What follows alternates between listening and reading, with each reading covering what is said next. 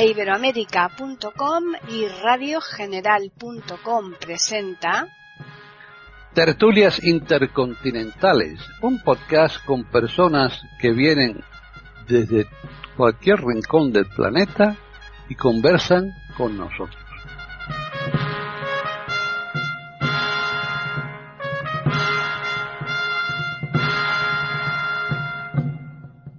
Bienvenidos otro día más a Tertulias Intercontinentales en iberoamérica.com. Soy Paqui Sánchez Galvarro.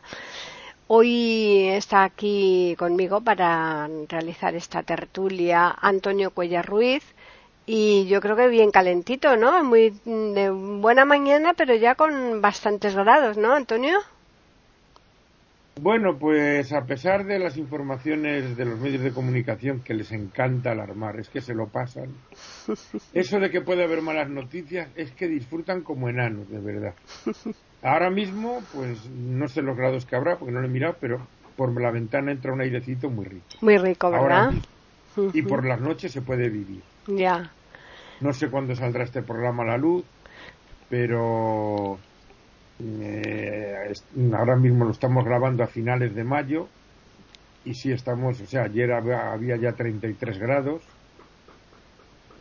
mm. pero tampoco es muy de fiar. Aquí lo de 40 de mayo y el sallo, porque puede venir junio luego con 4, 5, 6 días con mal tiempo. Con mal tiempo, exacto. Es como si fuera primavera, vamos. Efectivamente.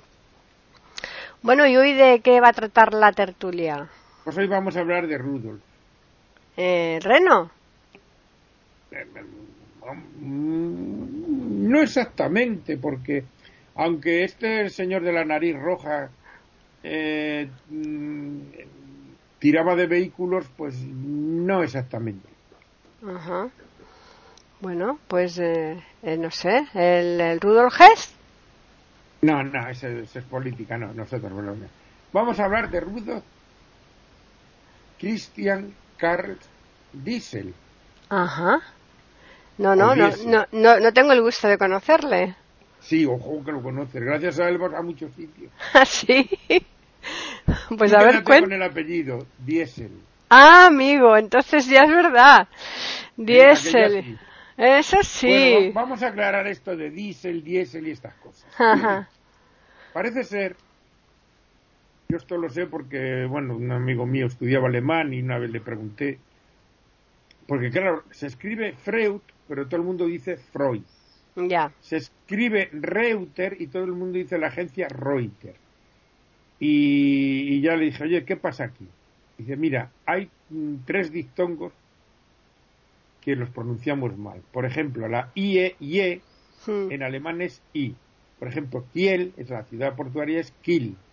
Este señor Diesel es Diesel. Diesel, ajá. Eh, por ejemplo, eh, como hemos dicho, el diptongo EU es hoy. Hmm. Y el diptongo EI es AI. Por eso Heidelberg, Leipzig, etc. Bueno, una vez dada esta clase de alemán, la verdad es que todo el mundo decimos diésel y, por ejemplo, lo he visto escrito. Y lo, y lo entendemos perfectamente, que es lo bueno. Acentuado en la E como debe de ser. Claro. Pero bueno, pues este señor, mm, al que todos decimos que es alemán, nació en París. otra otra incongruencia más, ¿no? No, esto es como los de Bilbao, que parece ser que nacen donde quieren. Ah, muy bien. Bueno, era de familia alemana, pero hmm. estaban en París. Ya. Eh, yo me acuerdo cuando estuve en la Selva Negra, la zona de, Frankfurt y, esta zona, pues ahí el río hace frontera. El Rin hace frontera. Y, por ejemplo, había... las ¿Fuiste a las cataratas del Rin, entonces? Del Rin no, no, no, no. Las cataratas no. Ah, pues Estuvimos en la zona de Estrasburgo y esa zona tanto en una orilla como en otra. Entonces, eh, esto está muy intercomunicado.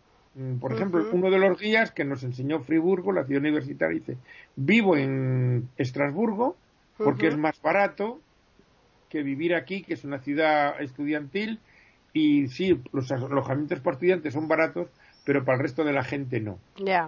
Me refiero que a veces esto de las fronteras, pues...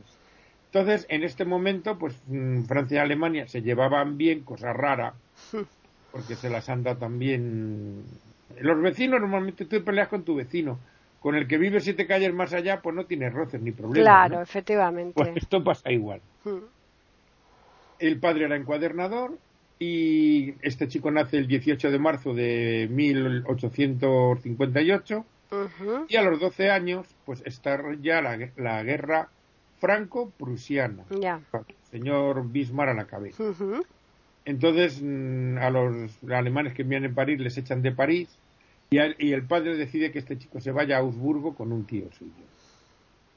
Bueno, se va a Augsburgo y a los 14 años, en contra de la voluntad de sus padres, pues, a veces los padres nos emperramos y bueno, aunque a veces atinamos, otras no, es tan difícil. Es muy difícil y es que... Yo mantuve la norma de que dentro de reconducirles un poquillo, que estudiaran lo que quisieran. Claro.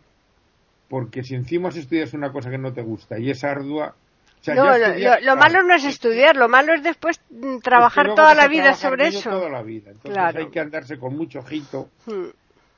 eh, a ver qué, por dónde tiran. Bueno, pues este chico encuentra la voluntad de sus padres, quiso ser ingeniero e ingresa en la escuela de Múnich y con 22 añitos acaba pues siendo el mejor de su promoción como suele ocurrir muchas veces. Y como ya se había acabado la guerra esta y tal, pues mm, eh, su, vamos a decir, uno de sus profesores, su mentor, eh, Linde, Carl Linde, que es el inventor de, de la fabricación de hielo, de las máquinas congeladoras, vaya. Ya. ¿Mm? Se lo lleva a París, ve que es un buen elemento y se lo lleva a París a trabajar en su empresa. Y mm, estando en esta fábrica, pues él le empieza a dar vueltas a la cabeza porque ya sabemos que los compresores, eh, los mm, frigoríficos y aparatos de aire acondicionado llevan un compresor. ¿Mm? Sí. Bueno, pues dándole vueltas a esto, dice, pues a lo mejor, si yo compré un cilindro, le empieza a dar vueltas y empieza a ensayar su futuro motor. Eh, cuando ya casi lo tenía, pues mm, el, mm, el Carlin de este dice, oye, majo, ya está bien, ¿no? Y lo echa. Y a los pocos meses de echarle, pues le sale lo del motor. o sea, si hubiera, le tuvo 10 años o no sé cuántos aguantando y ya se hartó y le echó. Y cuando le echó, pues... Mm, le vino, le vino ya el... vamos, no le vino la idea, sino cuajó la, idea. exactamente, la pudo concluir. pero bueno. Hmm. Y claro, él mm, aquí vamos a retrotraernos un poco. La gran revolución industrial viene con el vapor. Hmm. O sea, se pasa de la tracción animal para producir energía, por decirlo así, hmm. A al aprovechamiento del vapor. Y no estamos hablando solo de las locomotoras. Primero fue la máquina de vapor y luego, eso sí, en 1825, Stevenson es el que crea la primera locomotora del, ferrocarril y al poco, no me acuerdo, no sé si él con otros más o quién, lo intenta adaptar a los barcos y se adapta a los barcos, aunque en principio los barcos eran mixtos de, vapor y de vela. Entonces el siglo XIX está marcado, la, diríamos la industrialización del siglo XIX está marcada por el vapor. Eh, el vapor tiene un problema y es que, mm, diríamos, de la energía que produce, un 90% se pierde y se aprovecha un 10%. Están escuchando tertulias intercontinentales en iberamérica.com. Entonces, era muy caro producir esa energía para el rendimiento que se la sacaba. Entonces, este hombre estaba, diríamos, obsesionado con ese problema y es por lo que empieza a darle vueltas y vueltas hasta que saca, mm, porque esto funcionaba con un pistón, el vapor. O sea, como una jeringa que sale el émbolo, entra, sale, entra, impulsado por el vapor. Bien, pues, pues esto es lo que hace él, pero de la siguiente manera. Eh, mete aire en ese cilindro. O sea, ese, mecanismo funciona el aire. Y eh, entra, diríamos, el aire en la jeringa, en lo que se llama pistón. Entonces, el émbolo empieza a empujar el aire, empieza a lo comprime, lo comprime, lo comprime, hasta reducirlo mm, a un espacio muy pequeño. ¿Qué ocurre con eso? Que se coge una temperatura enorme. Entonces, por otro sitio entra el combustible ¡chum! y prende. Claro. Y esto traía como consecuencia que aprovechaba el doble que el otro. O sea, se desperdiciaba un 80. 80 eh, o un poquito menos. Porque, ah, me parece que ahora llegan al treinta y tantos por ciento. Fíjate. Porque claro, esto... Eh, Hombre, ha ido mejorando, lógicamente. Ha ido, evolucionando. Hombre, claro. Entonces, diríamos, el vapor mm, aprovecha un 10-12%, el diésel un treinta y tantos por ciento, y desde luego el motor más eficaz es el eléctrico que aprovecha, que aprovecha un noventa y tantos por ciento. Pero bueno. Además, eh, el diésel es mucho más duradero, ¿verdad? Que otros. Es más duro. Más de, más, de batalla, ¿no? Hmm. sí, más, más sólido, por decirlo de hmm. alguna manera. Lo cual también era un problema al principio. ¿Cuál es la diferencia entre este motor y el de gasolina, para entenderlo? Hmm. El mecanismo viene a ser lo mismo, el cilindro, tal y cual. Pero mm, en el de gasolina, no la temperatura no es suficiente para que mm, prenda la gasolina. Entonces hace falta una chispa, que es la que proporciona la bujía. Hmm. O sea que esa tomadura de pelo que a veces existe, porque la gente lleva los coches y sabe que tiene cuatro ruedas y una rueda delante de él, que si la mueve el coche se mueve, pero nada más. Entonces, Oye, ¿qué tal las bujías de tu coche? Eso se lo pregunta alguno que tiene diésel. Y pues no sé, no, no las he mirado. Un diésel no lleva bujías. Porque no las necesita. Lo que lleva es un inyector, o sea, un proporcionador, vaya, toma ya palabra, de combustible, o sea, de ese que suele ser un derivado del petróleo, ahora hablaremos cómo empezó esto, que es el que entra en ese cilindro y que es la temperatura de ese cilindro, de ese aire comprimido, es suficientemente alta para prender ese combustible que entra. los primeros ensayos, tú has ido a, hablar de la palabreja biodiesel, ¿no? Sí, claro.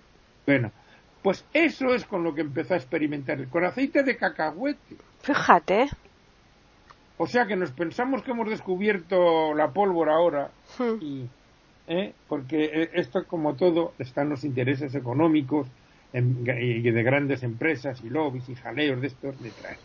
Entonces, este hombre la idea era hacerlo con biodiesel, o sea, con aceite de semilla, de cacahuete, de girasol, de palma, de lo que fuera.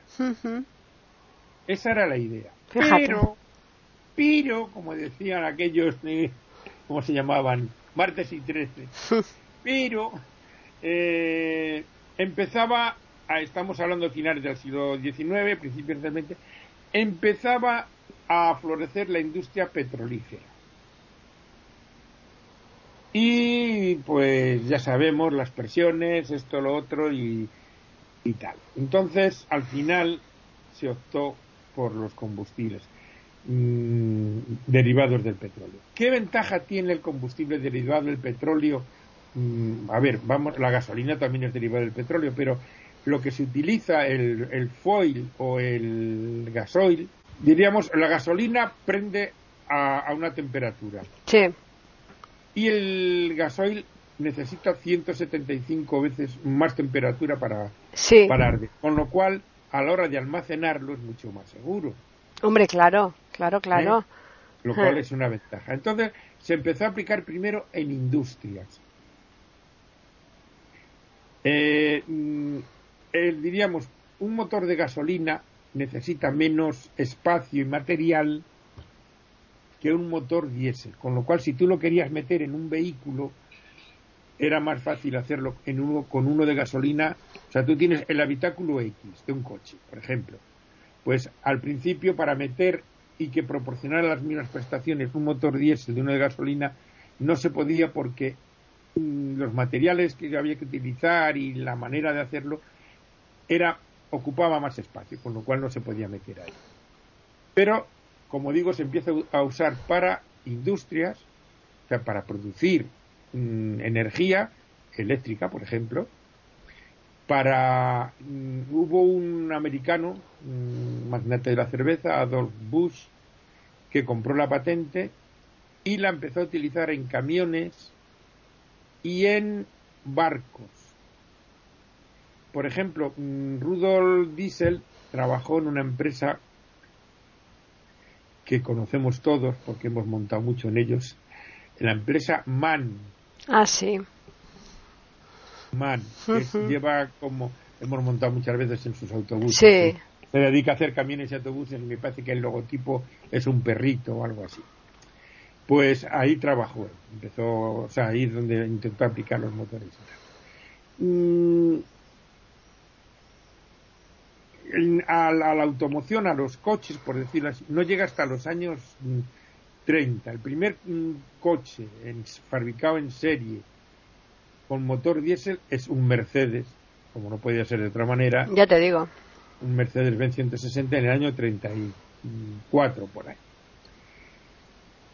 Mm, como digo, se empieza a aplicar en, en toda la industria, va desplazando al vapor, pero mm, tardó, ¿eh? ¿eh? a nivel de barcos tardó, porque, por ejemplo, estamos hablando mm, de principios del siglo XX. Por ejemplo, el famoso Titanic y su eh, gemelo, el Olympic, estaban propulsados por vapor. Estamos hablando de 1812, 10.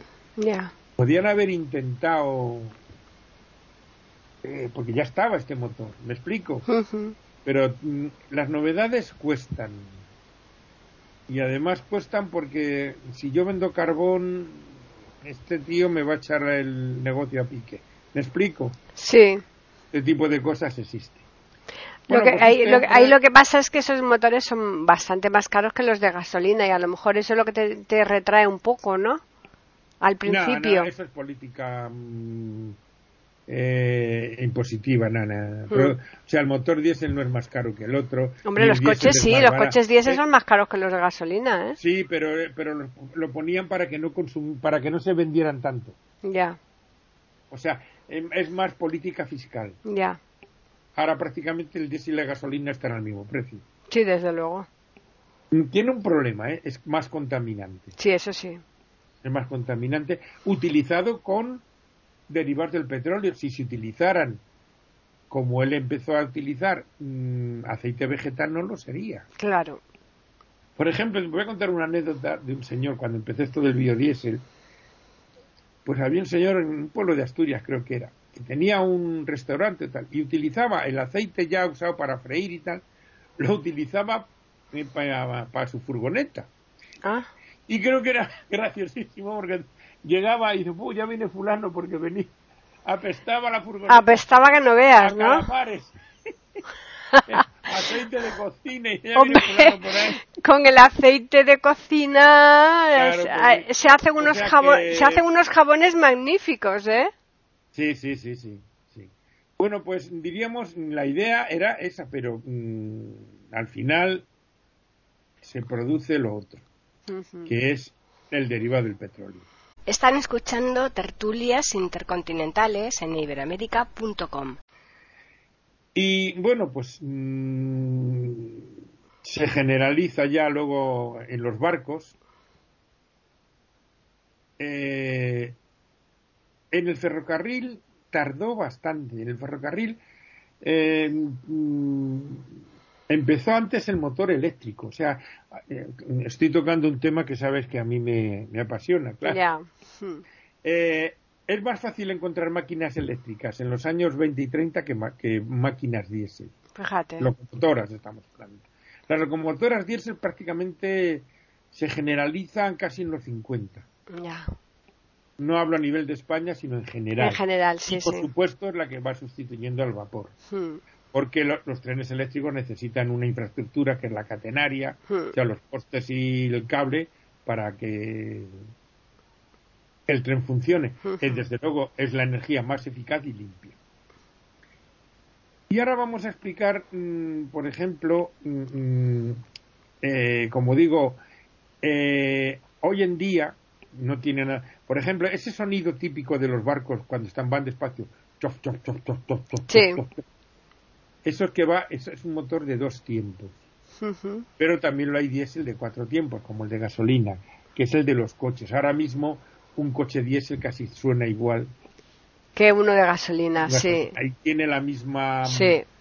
Yo he tenido hasta hace unos años un diésel de 2000, de 2,2 centímetros cúbicos y casi tenía la, diríamos el brillo de un gasolina.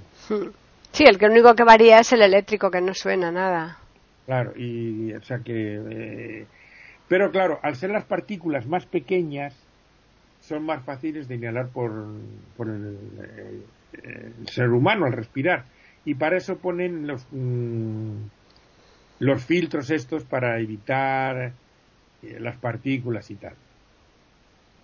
Y es uno de los inconvenientes del diésel, porque ahora mismo en Madrid los coches fabricados hace no sé cuántos años no pueden entrar en ciertas zonas por la contaminación. Efectivamente, sí, sí, salvo que sea residente.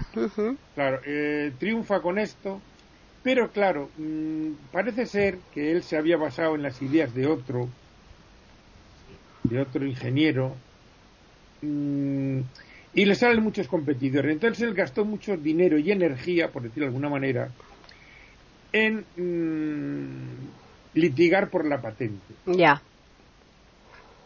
Escribió un libro que se llamaba Solidaridad, o algo así. Eh, la verdad es que en, esa idea era un, un, utópico, ojalá, pero no.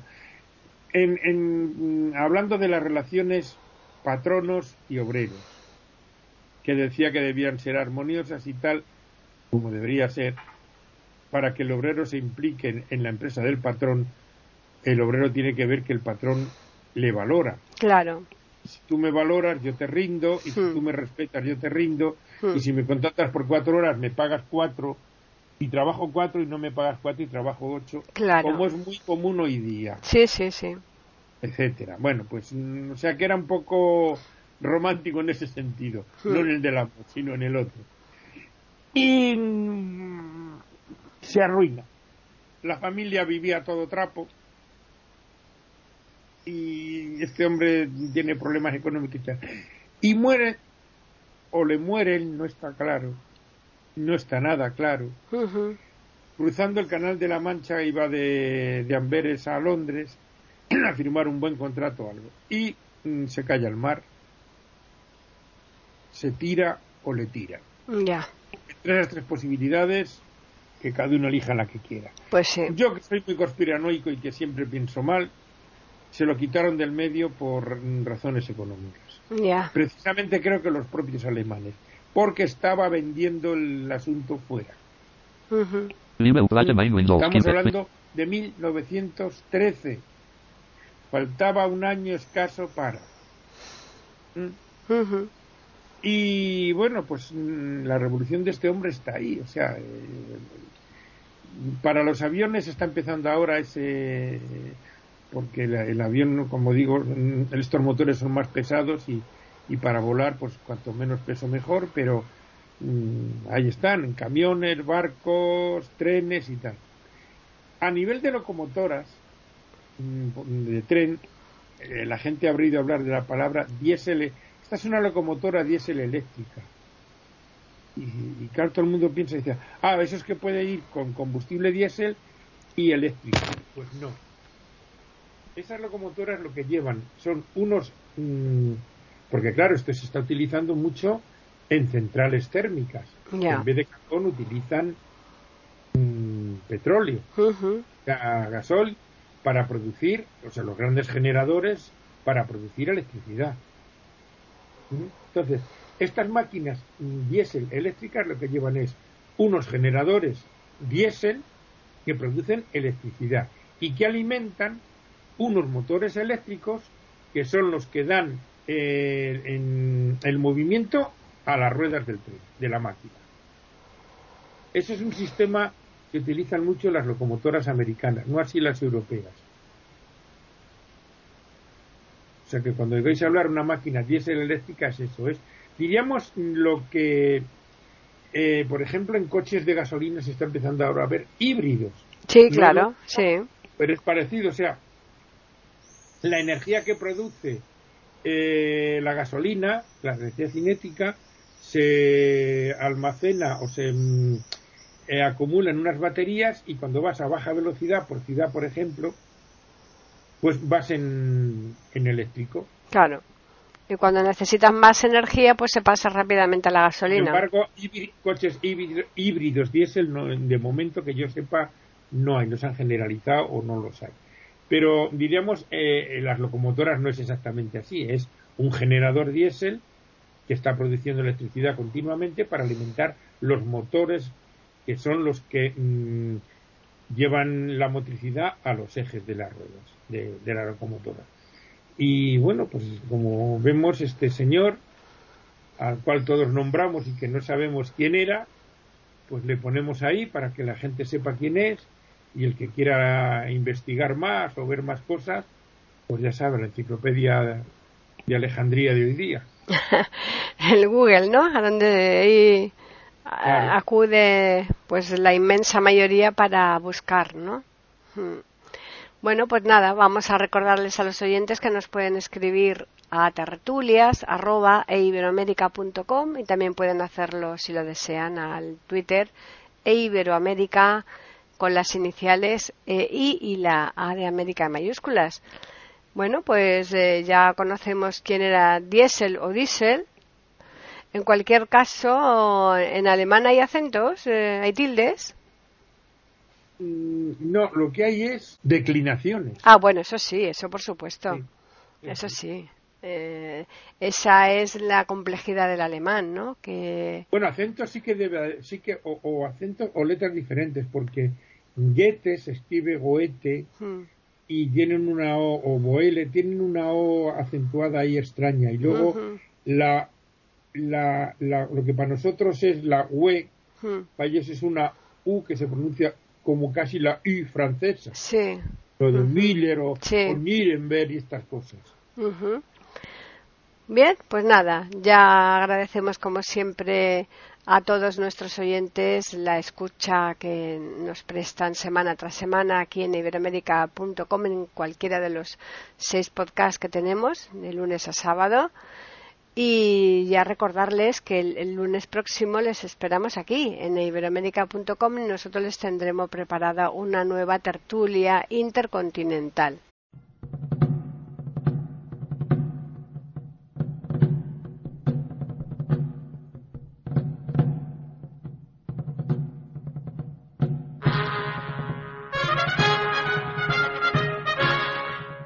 Acabamos de ofrecerles el podcast de tertulias intercontinentales.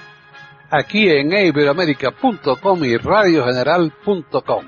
Regresen la semana que viene para un nuevo episodio. Hasta la próxima semana.